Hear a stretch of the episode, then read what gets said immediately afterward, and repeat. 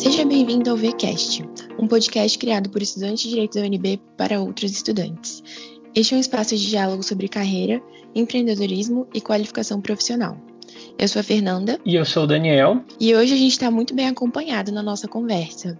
Dani, apresenta o nosso convidado. Então, hoje a gente trouxe o Felipe Fernandes de Carvalho e eu vou falar um pouquinho sobre o currículo dele. Né? Ele é graduado pela UNB, é, tem mestrado em Direito Penal pela USP, é pós-graduado em Corrupção e Crime Organizado pela Universidade de Salamanca, pós-graduado também em Direito Penal, Processual Penal pelo Instituto Brasiliense de Direito Público, cursou algumas disciplinas nas universidades lá fora, como a disciplina de Legal Risk Management Strategies for Multinational Enterprises na Boston University, Basic Compliance and Ethics pela Society of Corporation Compliance and Ethics, da qual é membro também. Além disso, ele é professor de pós-graduação no Instituto Brasileiro de Direito Público e especialista em cooperação jurídica internacional pelo Instituto, pelo Instituto de Cooperação Jurídica Internacional. É isso, muito obrigada, Felipe, por ter aceitado o nosso convite. A gente está muito feliz de te receber aqui hoje. Fernando, eu que agradeço a oportunidade de estar aqui com vocês. Eu acho que a iniciativa de vocês é realmente excelente.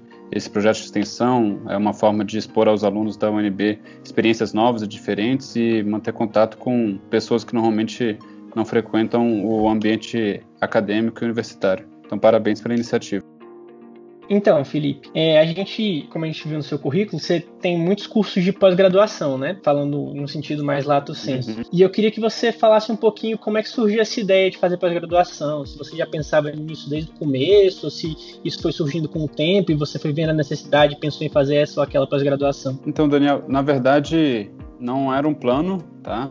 É, eu durante a graduação eu era um aluno até bastante aplicado, mas eu mesmo durante a graduação não fazia muitos cursos além do é, de estudar para a faculdade. Eu fazia um estágio, me dedicava bastante a esse estágio, mas além do estágio e da graduação eu não fazia outros cursos. Então não foi algo que me veio, é, não foi algo planejado. É, mas de fato, olhando retrospectivamente, é, eu tenho um, um histórico pessoal que me levou a esse caminho, né? Os meus avós eles realmente passaram um pouco mais de dificuldade, eles eram humildes. É, eu tive uma vida antes da graduação e durante a graduação sem, sem luxo. Eu nunca tinha viajado ao exterior, por exemplo. E até era aluno bolsista é, no ensino médio, no ensino fundamental. E de alguma forma me foi incutido desde sempre que é, o estudo era um, é um mecanismo de transformação de realidades. Então é uma forma, é algo que eu acredito e acho que eu saí da graduação é, com esse mindset e por acaso também esses caminhos foram sendo trilhados. Então não foi algo que foi planejado. É, uma coisa também que olhando aqui olhando nesse discurso em retrospectiva, né? É, eu me recordo de uma vez ter assistido durante a graduação um discurso, um discurso que o Steve Jobs deu é, numa formatura, salvo engano, da Universidade de Stanford. E, e ele falava nesse discurso algo como: muitas vezes a gente não sabe os pontos que a gente está fazendo, a gente vai fazendo atividades não sabe se elas estão relacionadas, né? E, e ele mesmo dá alguns exemplos de atividades que ele fez ao longo da, do início da carreira dele, que ele pensava, poxa, não sei se está relacionado, não sei se vai dar certo, mas ele já nesse discurso, né, no meio dos anos 2000, salvo engano, ele falou: olha, são realmente pontos que eu fiz lá atrás. É, na hora em que eu fiz esses pontos, eles não pareciam estar ligados, mas hoje eu consigo perceber que é, esses pontos ligados formam uma constelação. E isso foi um pouco de acaso, foi um pouco de karma, mas eu acredito que isso vai acontecer com todo mundo, porque são esses pontos que formam nossa vida, é, e a nossa vida, no fim dela, vai estar sempre interligada com essas experiências que a gente formou. Então, eu acredito muito nisso também, de tentar buscar novas experiências, novos, é, é, novas qualificações, contato com novas pessoas, sair um pouco da zona de conforto, porque a partir desse momento, é, esses nossos pontos vão formar uma constelação, seja agora ou seja no futuro incrível, essa busca pelo nome é realmente muito importante. E a gente gostaria que você falasse um pouco da sua experiência em uma universidade estadunidense, né, que o Daniel comentou, que foi a Boston University, e na sua universidade e na Universidade de Salamanca também, na Espanha, assim. Quais foram os diferenciais que isso te trouxe profissionalmente? Na Boston University, é curioso, porque eu tive uma, uma experiência boa, foi um curso à distância que eu fiz. É, eu consegui internalizar vários institutos que foram desenvolvidos lá e criados lá e que de alguma forma também é, foram exportados para outros países, inclusive o Brasil. E aqui no Brasil, a gente tem uma, uma perspectiva de confundir cada vez mais a civil law com a common law. A gente tem uma valorização de precedentes, enfim, é, várias questões que, inclusive, me levaram até o mestrado com o tema de cegueira deliberada. É, mas o que eu acho que mais, foi mais importante nesse curso é que as empresas brasileiras, por mais que não tenham atuação diretamente nos Estados Unidos, é, as multinacionais também têm atuação nos Estados Unidos, elas tomam como base alguns institutos americanos para conseguir desenvolver suas atividades no Brasil. Então, o setor de compliance delas é, vai ser pautado no FCPA, a questão de governança toda vai ser pautada no FCPA. Algumas práticas das empresas vai ser pautada em boas práticas que são executadas nos Estados Unidos. Então, nesse ponto, o curso da Boston University me ajudou bastante a entender como é que essa dinâmica das empresas brasileiras, é, empresas multinacionais, é, funciona. Especificamente com relação à Universidade de Salamanca, é, eu penso que minha, minha experiência foi um pouco diferente. É, lá, por ser um curso presencial, eu tive contato é, com a universidade, com os professores diretamente, com é, outros alunos, é, e, e, e, por isso eu consegui ter uma outra visão profissional, uma outra visão acadêmica também, é uma universidade que tem uma biblioteca muito sólida, muito grande, e, e eu fiz esse curso já, já tem alguns anos. É, eu fiz uma, um projeto um pouco diferente dos outros alunos. É, enquanto muita gente aproveitava o fim de semana para visitar outras cidades da Espanha, ou até da França, que é, e da, de Portugal, que são relativamente próximos, é, eu usava o fim de semana para conhecer a cidade e no meio da semana eu ficava literalmente informado dentro da biblioteca, porque a estrutura que eles têm para o ensino é, é muito melhor do que a estrutura que a gente tem para o ensino aqui no Brasil, pelo menos das experiências que eu tive.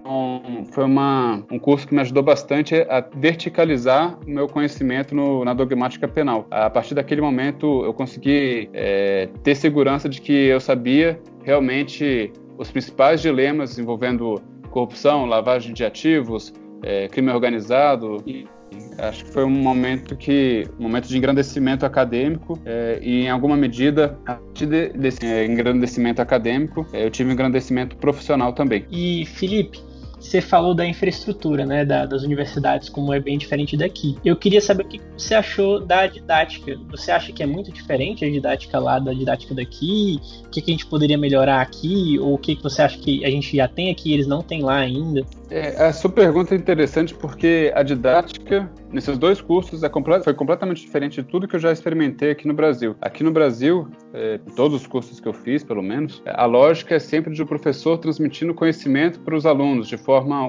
quase que unilateral. E a participação dos alunos, tanto na Espanha como na Boston University, é, é muito mais elevada o sistema é um pouco, é, é um, um, pouco diferente. Os alunos têm que ir para a aula já é, capacitados, já com texto lido, já com informações obtidas, é, já estudados, e na aula, a aula, na verdade, é um centro de discussão, um centro de debate, de caso, de vivência, de experiências, é, em que o professor, na verdade, é quase que um, um apenas um fio condutor é, dos debates.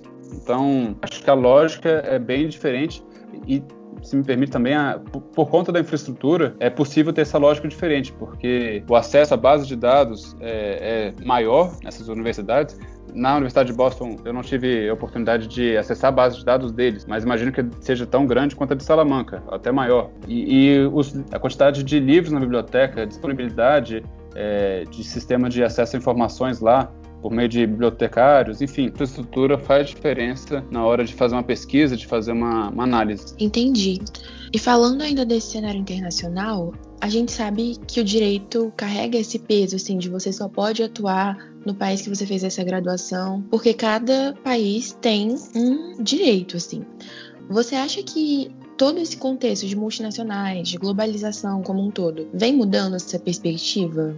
É possível aproveitar mais essas formações para a prática jurídica aqui no Brasil? Fernando, sua pergunta é muito boa, porque é, honestamente acho que ela traz uma algo que intuitivamente parece ser verdade, mas na prática, pelo menos para mim, ela não se mostra muito verdadeira. Eu tinha esse pensamento também na graduação de que, poxa, por que, que eu vou é, fazer um intercâmbio é, se aqui no Brasil eu não vou poder usar o direito de família que vou aprender na França?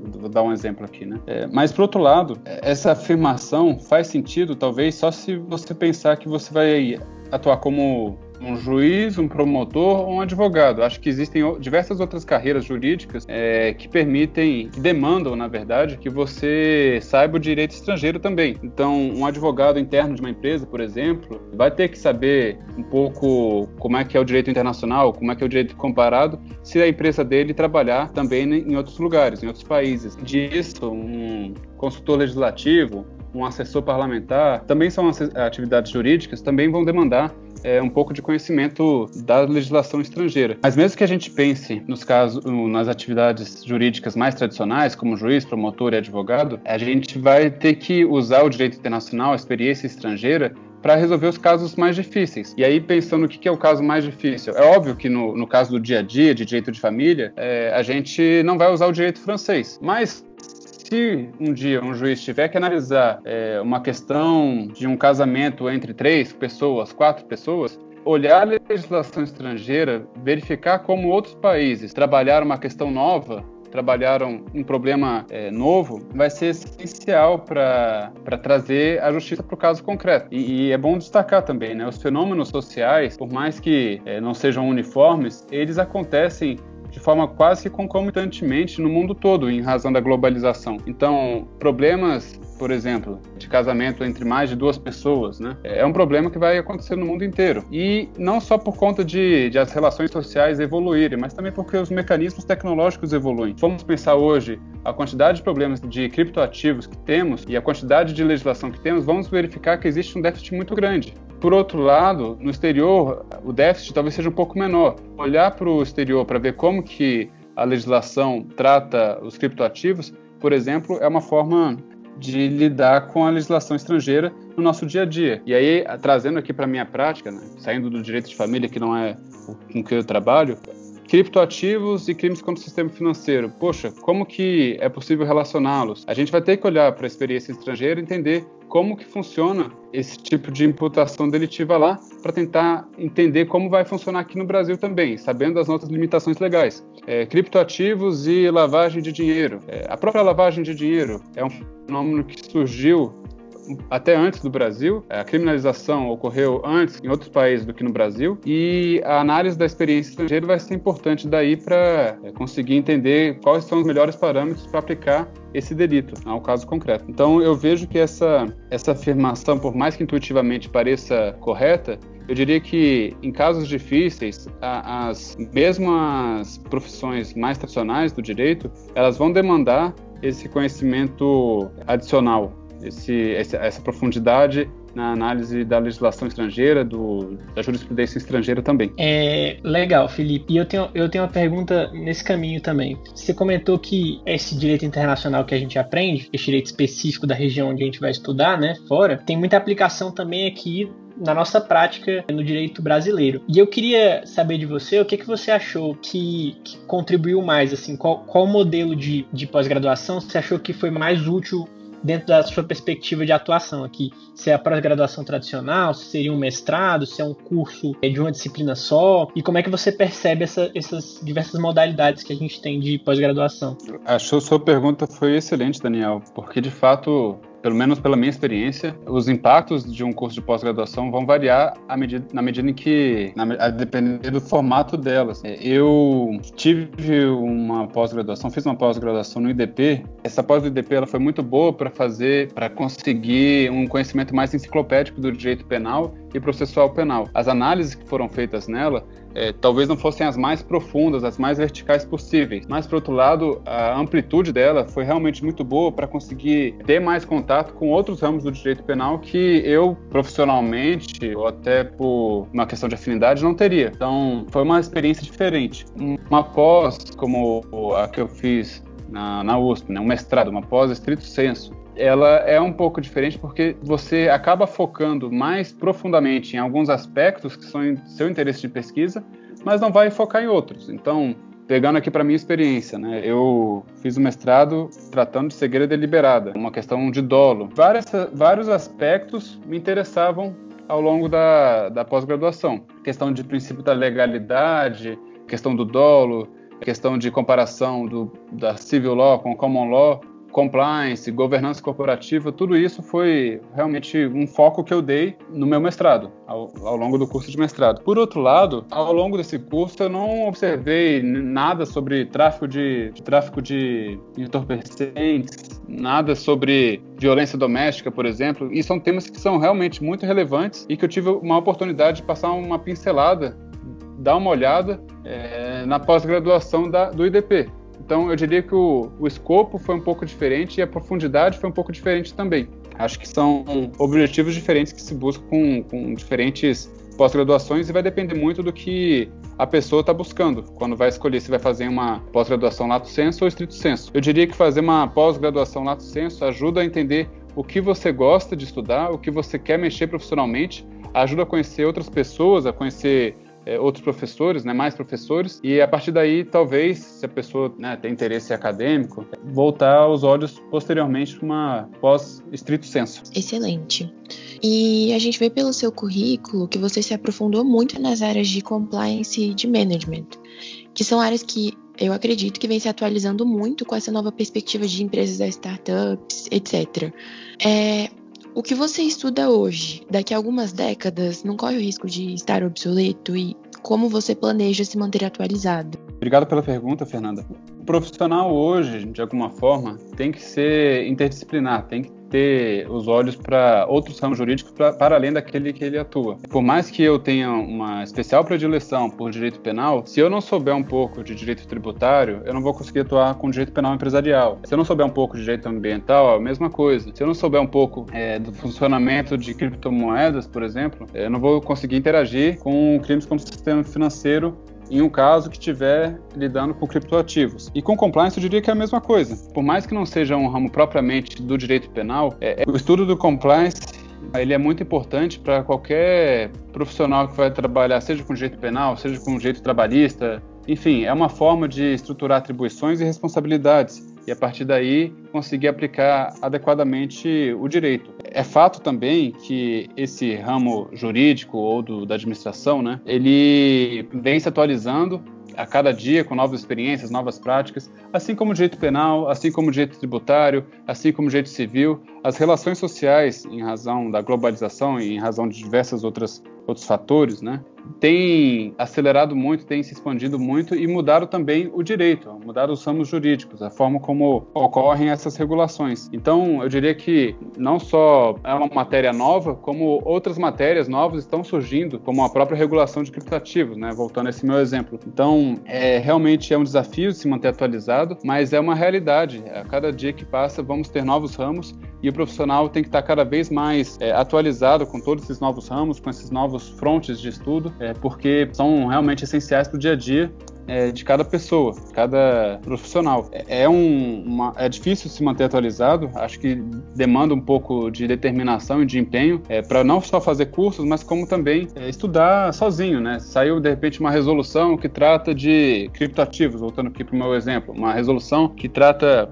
um, uma mudança no memorando do DOJ que trata de compliance. Acho que cabe a cada um daí ter uma, uma certa disciplina em buscar essas, novos, essas novas regulamentações, esses novos parâmetros, para conseguir aprofundar o conhecimento, para conseguir expandir uh, o horizonte e tentar aprender um pouco para não ter que fazer uma pós-graduação eventualmente. Enfim, é, a vantagem que eu vejo de fazer essa atualização por meio de cursos e, e pós-graduações é que, além do, de ter uma sistematização do conhecimento e aí, eventualmente, por exemplo, nesse exemplo do DOJ, você não vai ver só o memorando do DOJ que acabou de ser soltado, acabou de ser liberado, mas você vai ver também os outros memorandos, vai conseguir ver uma evolução, vai conseguir ver uma disrupção. Além de ter uma sistematização maior é, em cursos, né, em pós-graduações, você tem contato com outros profissionais, com outras pessoas, outros acadêmicos que vão trazer outras experiências, vão trazer outros enfoques. Eventualmente, na área de compliance, é, você vai ver pessoas que não são advogados, né?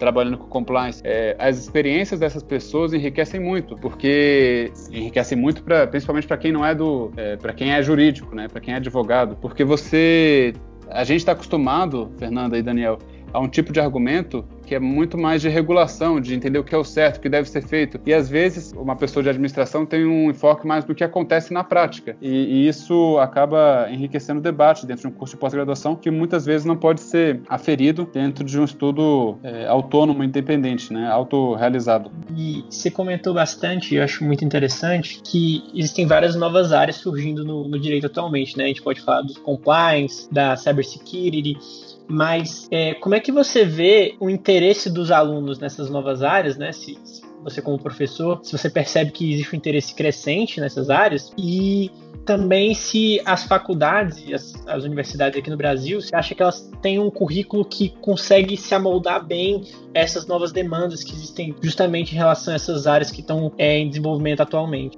Obrigado pela pergunta, Daniel. É, é, realmente uma questão muito importante ser debatida. Por outro lado, o magistério é algo muito novo para mim e é preciso compreender o debate com mais profundidade. Talvez eu não seja a pessoa mais adequada para dar essa resposta, mas por outro lado, ao que me parece, pelo, pela minha experiência também, os alunos de graduação mostram interesses diversos e muito heterogêneos. Então, talvez seja mais indicado dar aos alunos os instrumentos para que eles possam se autodeterminar e não obrigar eles que é, obrigá-los a, a, estudar todas as matérias com uma profundidade maior do que é desejada ou às vezes com uma profundidade menor do que é desejada. Talvez as faculdades agora devam focar nessa nessa alteração de currículo para que essa nova realidade seja adequadamente enfrentada. É o que me parece. Realmente eu não tenho tanto subsídio para dar uma resposta como é, para uma pergunta tão complexa como a sua. E aí, é, eu só queria fazer um, uma complementação da, da, da própria pergunta mesmo, que eu queria saber a sua opinião você percebe que lá fora a, a estrutura da, da universidade, é, pelo menos na sua percepção, né, foi te facilitou mais a conseguir acessar conteúdos não, não propriamente da grade fechada do que aqui no, no Brasil? Ou você acha que, que a gente tem a mesma oportunidade aqui quanto lá de desenvolver um, um currículo próprio? Olha, pela, no, no, no, período que eu estive lá em Salamanca, de fato, como a grade era um pouco mais aberta do que um curso de pós-graduação normal, a gente teve a oportunidade de aprofundar naqueles temas que eram eu tive a oportunidade de me aprofundar nos temas que me eram mais interessantes, né? Me fascinavam mais. É, eu acho que aqui no Brasil não seria muito difícil de conseguir fazer algo parecido. É, penso que talvez é, seja necessário refletir quais seriam as matérias base para que todo mundo possa ter conhecimento um pouco é, sobre cada um dos temas e a partir daí eleger qual que é o seu tema de predileção, mas eu penso que trazer essa, esse modelo de fora para cá não seja é, muito difícil não. Acho que é algo até que talvez é, atraia mais pessoas a ingressarem na faculdade, atraia mais pessoas a procurarem é, a graduação em direito. Excelente, Felipe. E para finalizar, a gente sempre pede para o nosso convidado uma indicação de algum livro, uma série, um filme que você acha que as pessoas, estudantes de direito, têm que assistir. Então, eu vou sugerir um livro é um livro que mudou um pouco a, a perspectiva que eu tenho sobre a, a minha profissão, sobre é, a academia também. O, o, livro é Originals: How Nonconformists Move the World, é, em português, né, Originais: Como os Inconformistas Mudam o Mundo. E é um livro que trata é, do mindset das pessoas como que as pessoas devem lidar com problemas novos, com zona de conforto. E a partir daí, acho que a partir da leitura desse livro, acho que todo mundo vai ter uma, uma outra visão de mundo e como deve se portar diante de problemas e, e situações de conformidade, de, de conforto. Legal. Muito obrigada. Eu acho que a nossa conversa foi bastante proveitosa. Eu pessoalmente aprendi algumas coisas hoje é muito importante mesmo que a gente amplie o nosso leque e vislumbre as possibilidades que se encaixam melhor conosco depois da faculdade. Eu achei muito interessante a gente conversar também sobre essa dinâmica das novas, das novas áreas do direito que estão surgindo e como é que a gente consegue se adaptar a essa, essa nova rotina e como é que a gente consegue trazer isso para a faculdade é, tradicional, né, para o ensino do direito tradicional. É isso por hoje, então, gente. Acompanhe a nossa página no Facebook, Vínculo, e o nosso Instagram, projeto.vínculo. Muito obrigada.